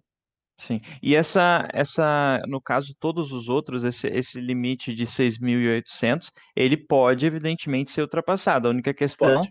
é que daí, no caso, os meus dependentes, no caso da pensão por morte, ou eu mesmo, no, nos outros casos, vou receber só 6.800. Mas se ultrapassar isso, Exato. em algum momento não tem problema. É, Beleza. É, ele é o teto, né?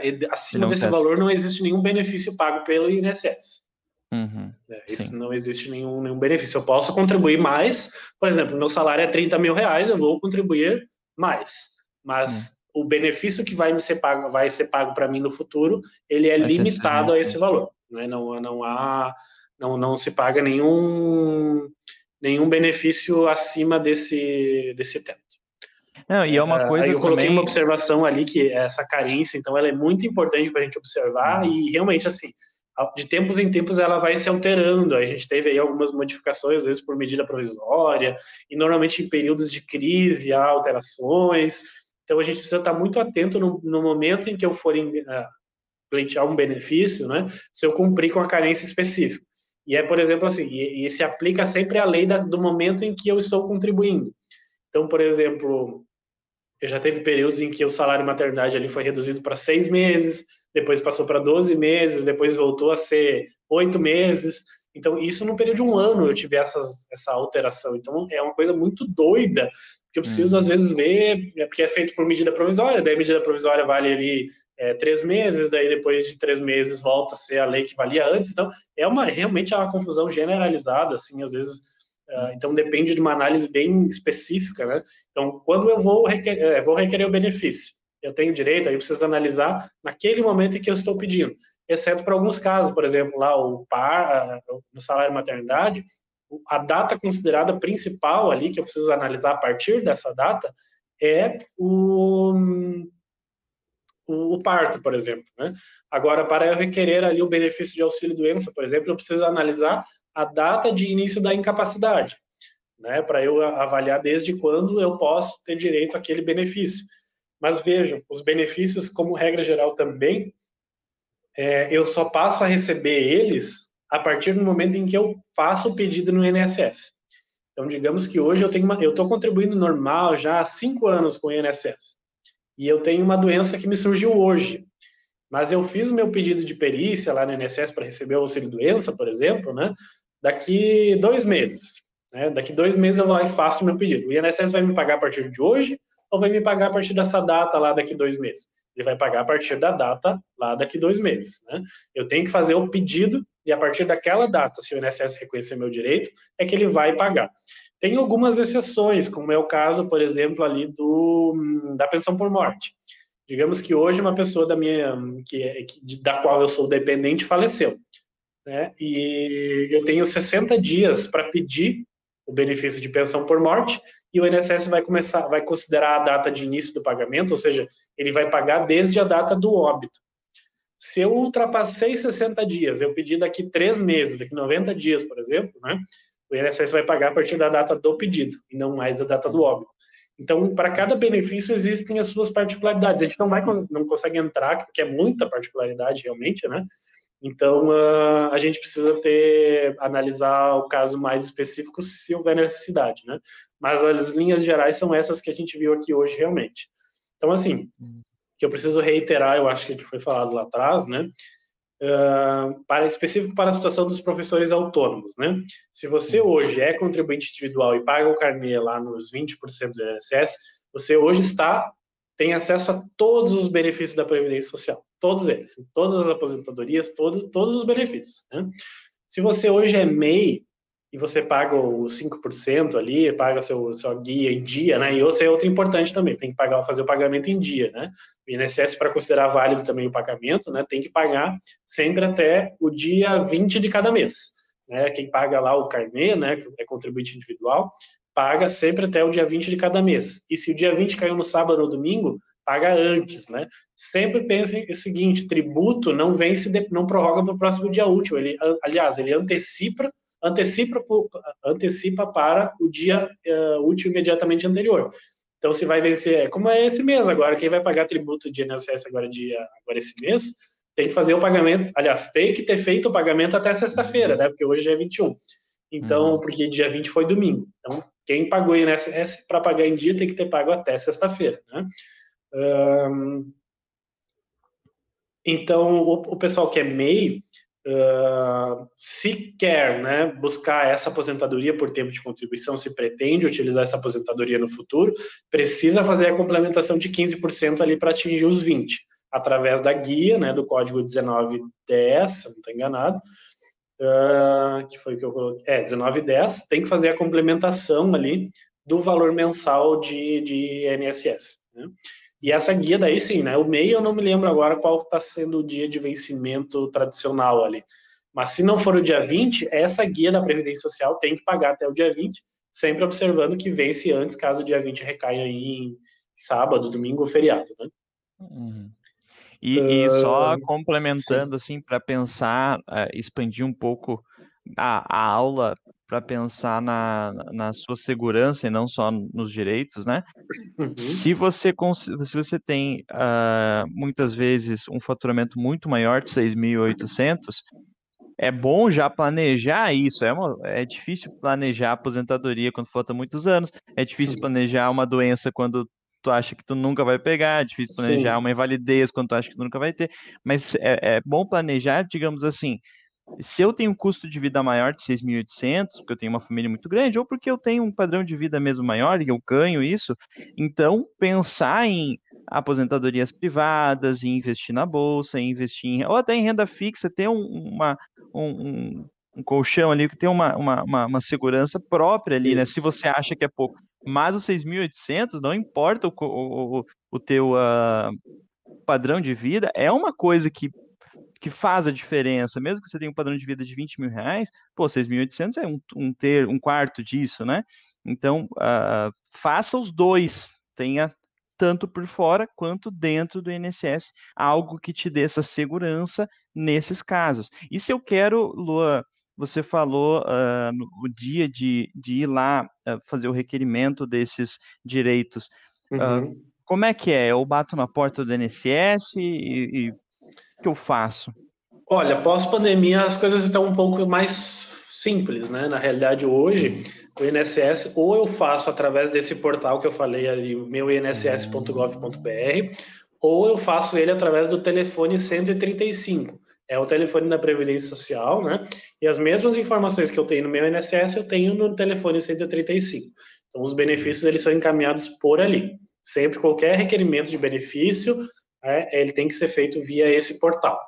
Né? Uh, e aí, para eu fazer o requerimento de qualquer benefício, eu não preciso, na via administrativa, ou seja, direto no INSS, né, eu não preciso de acompanhamento de advogado, por exemplo. Né?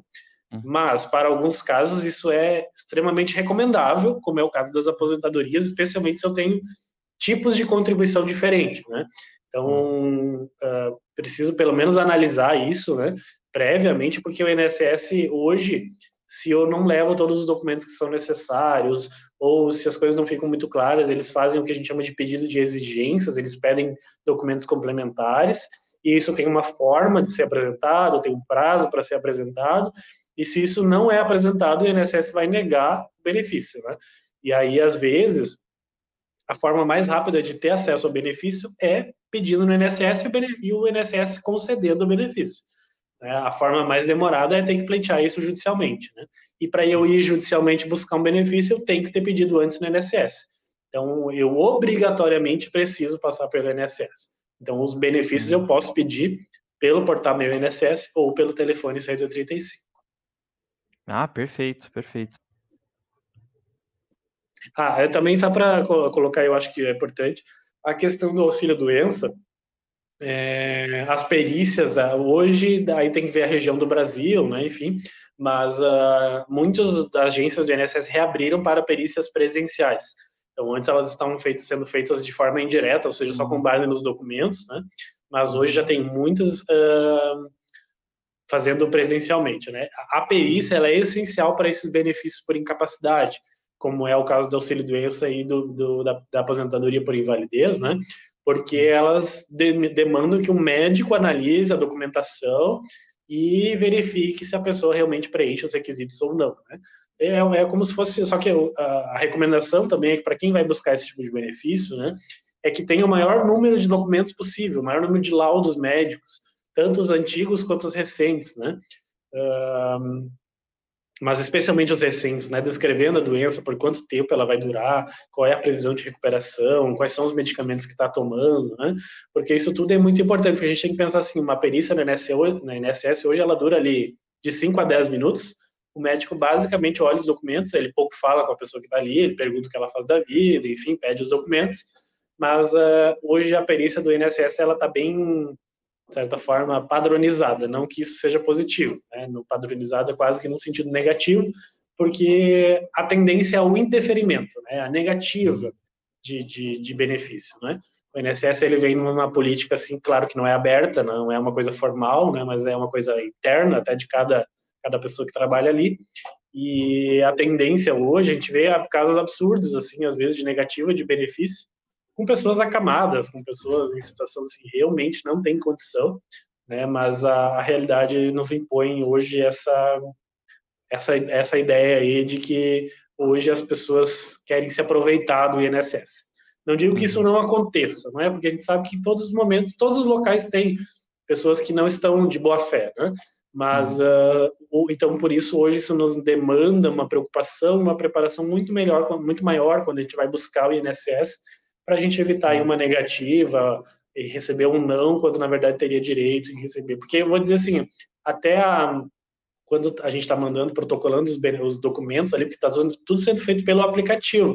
O meu INSS também tem um aplicativo, quem quiser acessar pelo celular, né? Esse meu. INSS ele vai ter que fazer o mesmo cadastro, mas também tem um aplicativo de celular. Uhum. E eh, eh, eu posso mandar os documentos, eu tenho que mandar os documentos digitalizados ou por foto, né? Então, o fato deles estarem ilegíveis também autoriza o INSS a negar o benefício, né? caso aquele documento, por exemplo, era essencial para provar alguma situação. Então, assim, é a necessidade de ter uma atenção muito especial quando hoje eu vou até o INSS para pleitear algum benefício. Né? Então, uhum. se eu estou na dúvida, né, de novo, buscar uma orientação, buscar alguém especializado, né, alguém que vai saber passar as orientações como tem que fazer, porque de fato uh, tem que ter muito cuidado para lidar com o INSS hoje em dia. Né? Uhum. Novamente, eu te faço a pergunta: a, a pessoa, a, os, os, professores do projeto, se ocorrer alguma dessas uh, deles, desses requerimentos, né, deles pedirem esses direitos, eles podem entrar em contato contigo, nem que você sim, sim. sim? Sim, tá, podemos, perfeito, podem fazer então. contato comigo. Vai ter meu contato, meu e-mail ali no, no slide final, né? Uhum. Uh, de qualquer forma, o pessoal do projeto, todos, todos me conhecem Sim. aí, tem o meu, tem o meu contato, uhum. enfim. Tem o Instagram lá também, gente, que eu acho que a gente sempre. É, tem, tem o Instagram lá também, né? Que é luanbraga.adv arroba luabraga.adv, então, né, se precisando, pode chamar lá, manda uma mensagem, enfim. Uhum. E eu, uhum. aos poucos, também vou falando, até, inclusive, tem uma postagem, tem, o Lucas sempre me diz, ah, tem, tem, tem que fazer as postagens. Já tem? Fazer os vídeos, tem que fazer conteúdo. Mas sobre planejamento previdenciário, tem uma postagem lá, e então, né, vamos... Uh, se alguém quiser acompanhar, enfim, lá me seguir, lá de vez em quando a gente vai falando sobre vários conteúdos, sobre várias áreas diferentes, e aí, precisando, só mandar uma mensagem que a gente vai, a gente vai conversando. Que legal. Que Mas ótimo. eu digo para vocês assim, o mundo dos esse aspecto, essa parte do direito previdenciário, né? Ele é um mundo assim, bom, o Lucas inclusive, né, tem uma, uma tia dele que é uhum. hoje referência aí nessa área no Brasil inteiro e no, mundo também, eu diria. E então, inclusive ela auxiliou num, numa parte aí da, da, da apresentação. Ah, é? Fiz uma consultoria com ela, né? Que legal, não sabia. E então, uh, porque realmente é um mundo à parte, assim, né? O INSS, uhum. Quem trabalha com o INSS é, um, é uma situação muito complexa, envolve muitas peculiaridades, muitos detalhes, né? Então, uhum. uh, uh, eu estou à disposição, enfim, para quem precisar de algum esclarecimento, de algum auxílio. E dúvidas também, né? Se ficou alguma dúvida, quiserem mandar por e-mail, perguntar pelo WhatsApp, fiquem bem à vontade. Legal. Uh, professor Lua, deixa eu até voltar para o aqui só para passar o teu contato. E uh, na semana que vem, anotem aí, pessoal, qualquer coisa. É claro, como o Lua disse, não, não é obrigatório, né? Você pode fazer todos esses trâmites sozinho, mas por que não, né? Daqui a... Eu acho que essa parte que tu falou do planejamento previdenciário, eu, tô achando essencial já. Acho que eu vou, inclusive, fazer recomendação pessoal nas minhas mentorias, sempre que cair nesse assunto, eu vou comentar disso, porque eu achei, vou fazer para mim, inclusive, para mim, para a Maeli, para essa semana já vou procurar saber mais sobre isso. Aproveitar que eu tenho na minha família, né, o pessoal que, que, conhece bastante o assunto. Então, uh, pessoal, uh, dúvidas, sugestões, informações, como diz ali, com o professor Lua. E mês que vem, com o professor Lua, professor advogado Lua, falaremos sobre microempreendedor individual, vantagens, vantagens, requisitos é. para ser, uh, enfim, tem uh, benefícios uh, financeiros, como vocês viram, previdenciários, muitos benefícios para você ser um microempreendedor individual. Se você ainda não é, vem na aula, se você já é, vem também para conhecer mais, se interar mais ainda da, da sua condição aí como MEI. algum comentário, Luan? Não, era isso, eu vou, eu vou, só reforçar o convite, né? Que a gente viu aí que teve algumas perguntas aí já sobre MEI, já no decorrer do que a gente vem conversando das aulas, né? Então, quem tem, né, eu acho bem importante, a gente vai falar sobre uns aspectos bem importantes aí do MEI, e se você não tem, uh, ou tem dúvidas, né, e tudo mais, então não percam a aula da, do mês que vem, acho que é dia 19 de julho, então não percam a aula do, do mês que vem, que a gente vai tratar aspectos bem importantes aí sobre o MEI. Legal, pessoal. E é sempre importante agradecer a presença de todos. Eu vi que vocês deram boa tarde ali. Inclusive, foi falta de educação minha aí, não devolveram. Boa tarde, professor Quirino, Samanta, Yasmin, o Tiago, a Maria. E tenho certeza que muitos outros passaram uh, e estão aqui uh, com a gente também. Boa tarde a todos, boa semana a todos, que é uma segunda-feira. Muito obrigado, professor, advogado Lua Braga, pela parceria, obrigado. como sempre. E tchau, tchau, pessoal. Tchau, tchau.